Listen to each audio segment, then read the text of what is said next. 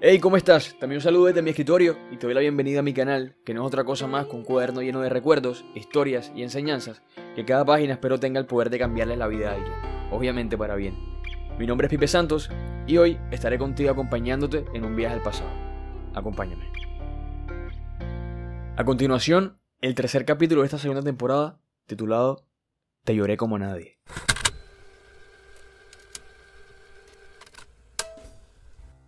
Mi vida en el 2015 era bastante diferente a la de hoy. De hecho, creo que fue un año indispensable para despertar una versión de mí que estaba ansiosa por salir. Por esos tiempos yo trabajaba de día en un subway, estudiaba de noche y los fines de semana animaba fiestas infantiles, disfrazado de Mickey, Pinocho o algún otro disfraz que me hacía ver ridículo.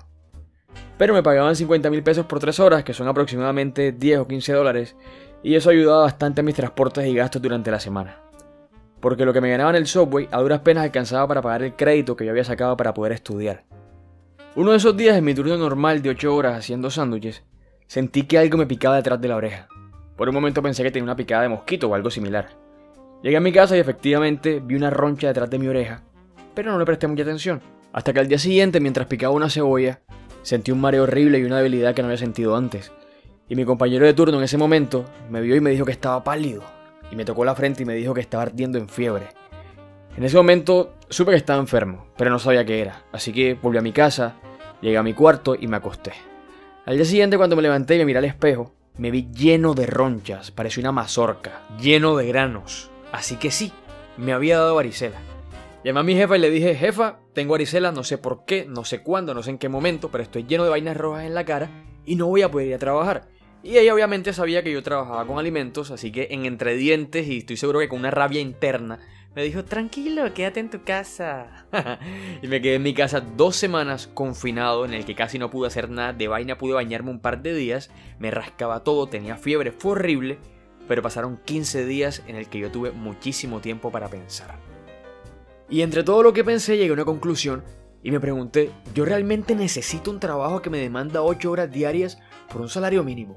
Y me dije, no, yo voy a hacer otras cosas. Y si vendo sándwiches en la universidad. Y comencé a pensarlo y dije, claro, voy al mercado de basurto, compro pan, que allá es barato, compro jamón, queso, lechuga, tal, tal. Y en la tarde hago mis sándwiches y en la noche, que van puros pelados que trabajan, van a tener muchísima hambre y yo se los voy a vender. A lo mejor me hago más de un salario mínimo. Y dije, sí, esa es la idea. Y apenas me curé de la varicela, lo primero que hice fue ir a mi trabajo.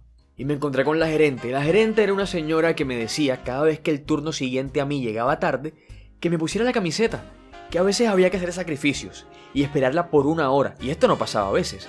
Esto pasaba casi todas las semanas, casi todos los días. Así que dije, listo, ok. Y ese día fui a su oficina en camiseta sin mangas, con un jogger y unos tenis y una gorra para atrás. Y llegué a donde ella y le dije, mira, esta es mi carta de renuncia, conseguí un mejor empleo. Gracias por todo, fue increíble trabajar aquí. Ella me miró y me dijo que cómo le hacía eso, que era muy difícil ahora encontrar una persona que trabajara para el día siguiente. Y yo la miré, sonreí un poco, con una cara de que no me importaba nada en el mundo. Y le dije, sí, a veces hay que ponerse la camiseta.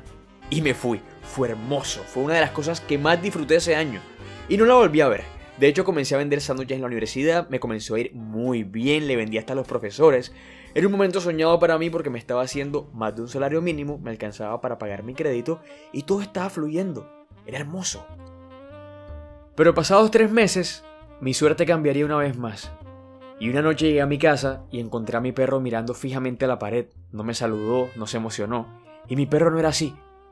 Mi perro era un pitbull, se llamaba Sony, era café, orejas largas, nunca se las cortamos, era precioso, el perro más lindo del fucking planeta.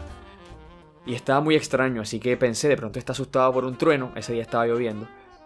Pero a la mañana siguiente, cuando me levanté y lo llamé, el perro no podía ni siquiera subir las escaleras. Comencé a preocuparme, algo en mi pecho estaba extraño, y dije, ok, nos vamos para el veterinario. Y lo llevamos. Cuando llegamos allá, nos dijeron que el perro estaba intoxicado, que lo habían envenenado.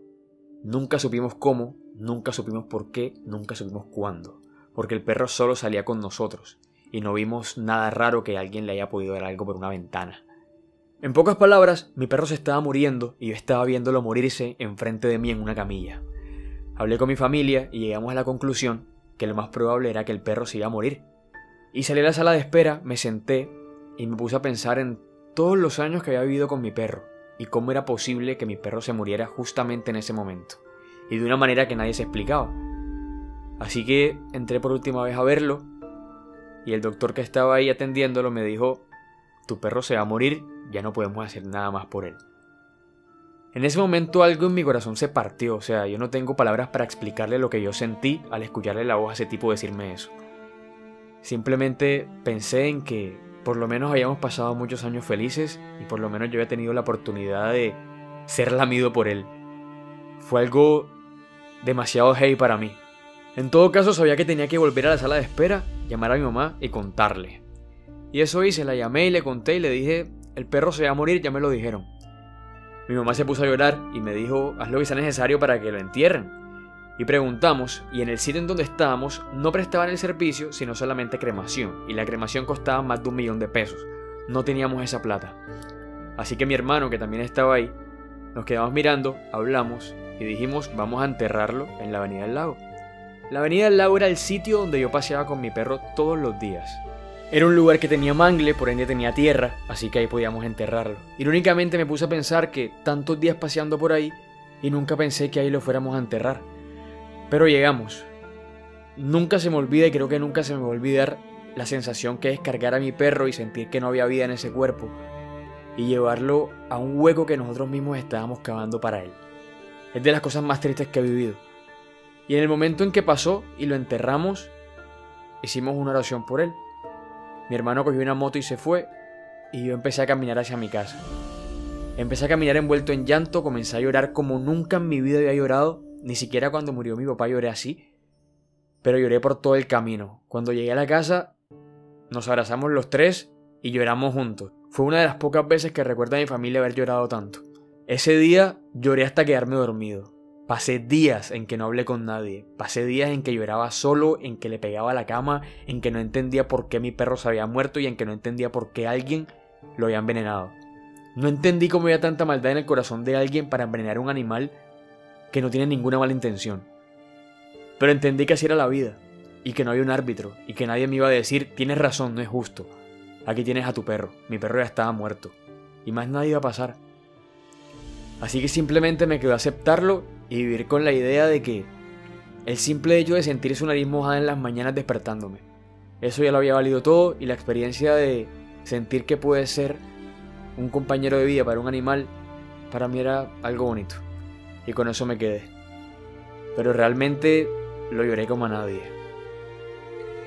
De hecho, aún hay veces que sueño con él, y han pasado más de seis años, pero a veces sueño con él.